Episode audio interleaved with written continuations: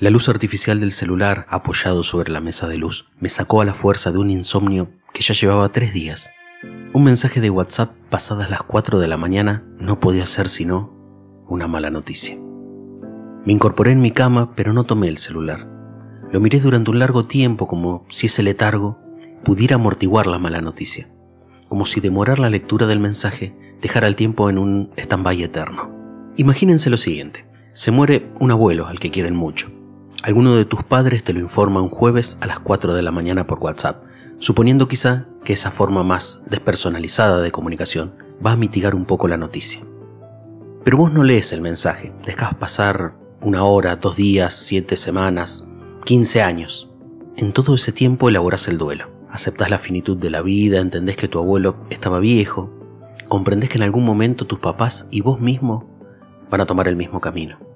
Mientras tanto no lees el mensaje, y si no te enteras de la muerte, es como si esa muerte nunca hubiera ocurrido. O mejor aún, esa muerte ocurrió, pero vos detenés durante el tiempo que consideres necesario ese instante infame. Es cierto que el insomnio nubla a veces la razón, pero esa hora de la madrugada sentado solo en mi cama y con una luz titilando unos centímetros de mi mano izquierda, ese pensamiento me parecía la mejor opción. El celular volvió a brillar y supuse que debía mirar el mensaje. Era algo importante, sin dudas. Nadie escribe dos mensajes separados por algunos minutos a las 4 de la mañana. ¿Sos feliz? Leí entonces en la pantalla. Che, dame bola, ¿sos feliz? Decía el segundo de los mensajes. Rápidamente pensé que alguien se había confundido de destinatario. Me solidaricé con el pobre muchacho a quien la novia seguramente le estaba haciendo el planteo como antesala de una separación. Incluso supuse que en algún rincón del mundo un hijo distanciado de sus padres un día había agarrado una valija y se había ido con rumbo desconocido. Y ahora la madre o el padre, preocupados y melancólicos, querían saber si era feliz, si su escape había tenido sentido, si había encontrado la felicidad lejos de ellos, si todo había valido la pena. El celular volvió a brillar y un tercer mensaje apareció en la pantalla. Ok, pensé que eras buena onda, deja. Miré el mensaje y busqué rápidamente una foto de usuario que identificara al emisor, pero solo había un círculo gris y anónimo. Me imaginé la broma de alguien conocido y como tenía asumido que no iba a dormirme por el resto de la noche, decidí contestar. Hola, es cierto, no soy buena onda, pero vos querés saber si yo soy feliz un jueves a las 4 de la mañana. Y rematé el mensaje con una carita mirando hacia arriba. Bueno, lo que pasa es que no me podía dormir pensando y se me ocurrió preguntarte a vos, me contestó el anónimo del otro lado. ¿Y vos, sos feliz? Me apuré a preguntarle yo, con la intención de comenzar a descubrir al autor de la broma. No, no soy feliz. Va, ahora no soy feliz. Porque otros días sí, pero hoy no. La semana pasada se murió un perro al que queremos mucho y todos están tristes todavía. Y yo también. Pero no estoy triste solamente por eso. Traté en vano de adivinar quién estaba del otro lado, pero no lograba encontrar pista alguna. Entonces pregunté, disculpa, ¿te conozco? ¿Sos alguien que yo conozco? Mi abuelo dice que nadie llega a conocerse del todo, pero aún así, obvio que me conoces. Soy vos. Me quedé mirando fijamente la pantalla del celular. No solamente alguien conocido, estaba también desvelado a las 4 de la mañana de un jueves, sino que había usado un argumento por demás de viejo para hacerme una broma. Ajá, mira vos, le contesté al cabo de unos segundos. ¿Y cómo tenés un celular si cuando yo era chico todavía no se habían inventado? ¿Qué sé yo? Ya sé que no me crees, me dijo la persona del otro lado del teléfono.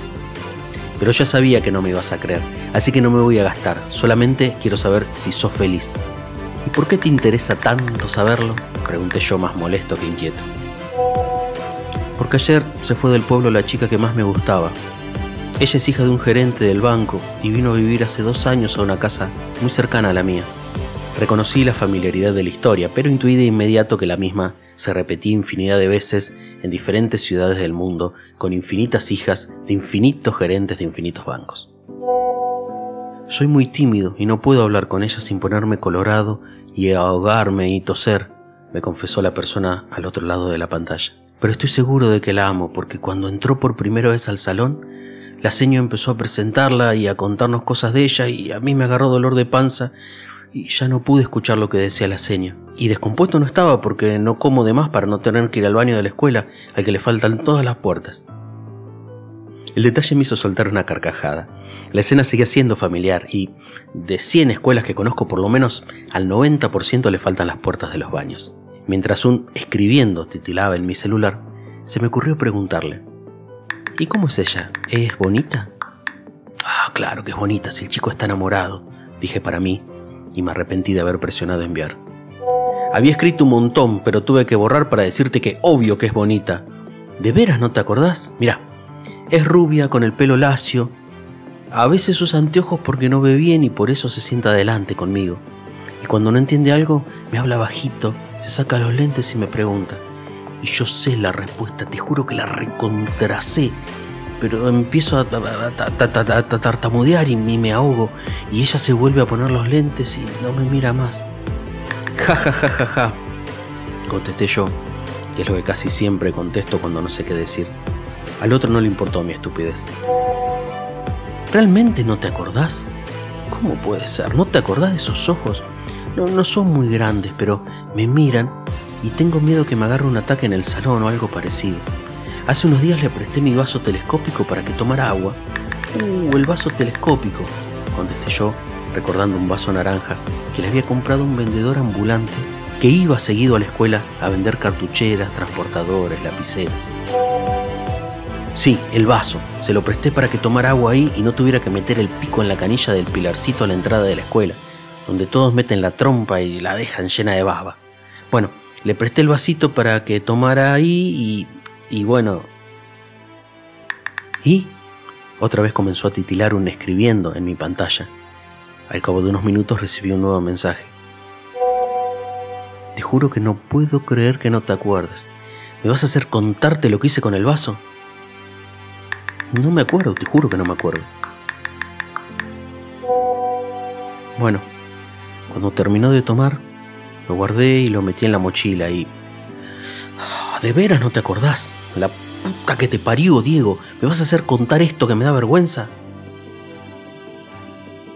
No contesté porque súbitamente recordé el episodio. Recordé los colores, recordé los olores, recordé hasta los ruidos de mi casa Recordé que había vuelto de la escuela, había desplegado en soledad el vaso y lo había besado con cuidado en el extremo donde ella había apoyado sus labios. Del otro lado de la pantalla el mensaje con los mismos detalles del suceso me provocaron palpitaciones. ¿Entendés que me estoy comportando como un pelotudo? ¿Cómo voy a volver a casa y besar un vasito de morondanga? ¿Sabés si me veía a alguien? Me muero. Entonces dije un nombre, un nombre que había estado oculto y perdido en mi memoria, un nombre que ahora le daba identidad a esa chica vestida con guardapolvo blanco, anteojos, pelo rubio y lacio y ojos color miel. Un nombre que había desaparecido por completo de mi vida y que ahora volvió una noche de insomnio a las 4 de la mañana a través de un mensaje de WhatsApp de alguien que decía ser yo mismo. Claro que es ella, me contestó la otra persona. ¿Quién iba a ser? Bueno, se fue a vivir a otra ciudad y me parece que no la voy a ver más. Me quiero morir ahora mismo. Pará, no seas exagerado, le dije. Y le oculté que no la iba a ver nunca más. Lloré tan fuerte como la carcajada que había retumbado en mi habitación unos minutos atrás. Me limpié las lágrimas con las manos y me enfoqué nuevamente en la pantalla. El martes a la noche nos fuimos a jugar a la escondida lo de Shibú porque tienen un jardín lleno de plantas y ruedas y cosas para escondernos. ¿Te acordás que íbamos casi todas las tardecitas cuando llegaba la primavera? Que jugábamos hasta que algún padre gritaba que ya estaba la cena y todos teníamos que salir a la fuerza de nuestros escondites. Sí, sí, me acuerdo, claro que me acuerdo. Bueno, esa noche nos escondimos juntos en la casilla del gas. Yo quería decirle que la amaba, me había animado y había pensado toda la semana cómo decírselo. Incluso había practicado cómo besarla. Te dabas besos en la palma de la mano, dije. Sí, te dabas besos en la palma de tu mano. Ja, ja, ja, ja. Me reí otra vez para ocultar la vergüenza. Nos escondimos en la casilla del gas y cuando quise empezar a hablarle, me dijo que me quedara callado, que nos iban a descubrir, que ella se iba a fijar que no viniera nadie y a cada rato cuando se asomaba sacudía el pelo rubio y soltaba olor a shampoo de manzana. Y cuando venía a decirme cerquita y en voz baja que no había nadie buscándonos, su aliento olía a chicle jirafa de frutilla. Le juro que hoy, que ya pasé los 40, puedo identificar unos 5 o 6 metros si alguien está comiendo chicle jirafa. Se lo juro. Toda la vida pensé que era algo genético, como un superpoder, sin mucha funcionalidad, pero superpoder al fin. La piedra pasó muy cerca de donde estábamos y ella me agarró la mano. Tuve que tomar aire muchas veces para no ahogarme y toser, como me pasaba siempre y nos terminaran descubriendo. Entonces me animé y le dije, quédate, quédate para siempre, no te vayas. Yo tengo algo de plata que junté repartiendo resúmenes de tarjeta de crédito del banco. Y tengo bici con portaequipaje. Podemos andar los dos. Dale, quédate. Recordé el episodio como si estuviera ahí, con el olor inconfundible de la madera de la carpintería que funcionaba al fondo y las plantas de ciruelas que decoraban el jardín. Y recordé también la respuesta de la niña rubia, que todavía seguía aferrada a mi mano. No puedo quedarme, porque mis papás se van, pero voy a volver. Un día voy a volver. Y ni bien me dijo que iba a volver, salió corriendo, tocó la piedra y salvó a todos. Y yo me quedé un rato más en silencio dentro de la casilla del gas. Y esperé, esperé y esperé que volviera a besarme.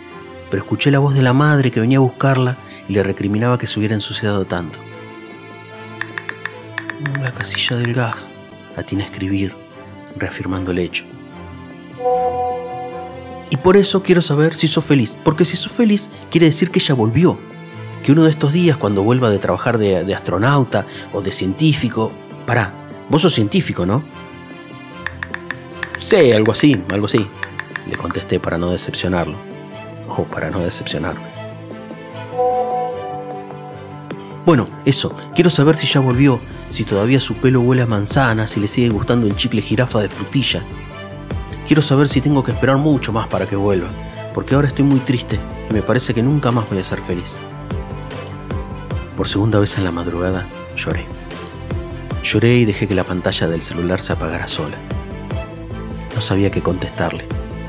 Pasé varios minutos sentado en la cama, con la espalda apoyada en la cabecera. Solamente el ruido de unos pasos en el balcón me sacó de mi estado. A esos pasos le siguieron un golpe contra mi ventana. Un vidrio roto partido sobre la alfombra de la habitación y una silueta que pronto tuvo voz y que me amenazó con quemarme si no le daba todo lo que tenía. Y esa voz y esa silueta se llevaron el celular. En vano traté de recuperar los contactos con el nuevo teléfono que estoy usando ahora. En vano revisé mil veces los chats de WhatsApp. En vano descargué cientos y cientos de aplicaciones que me prometían recuperar los mensajes.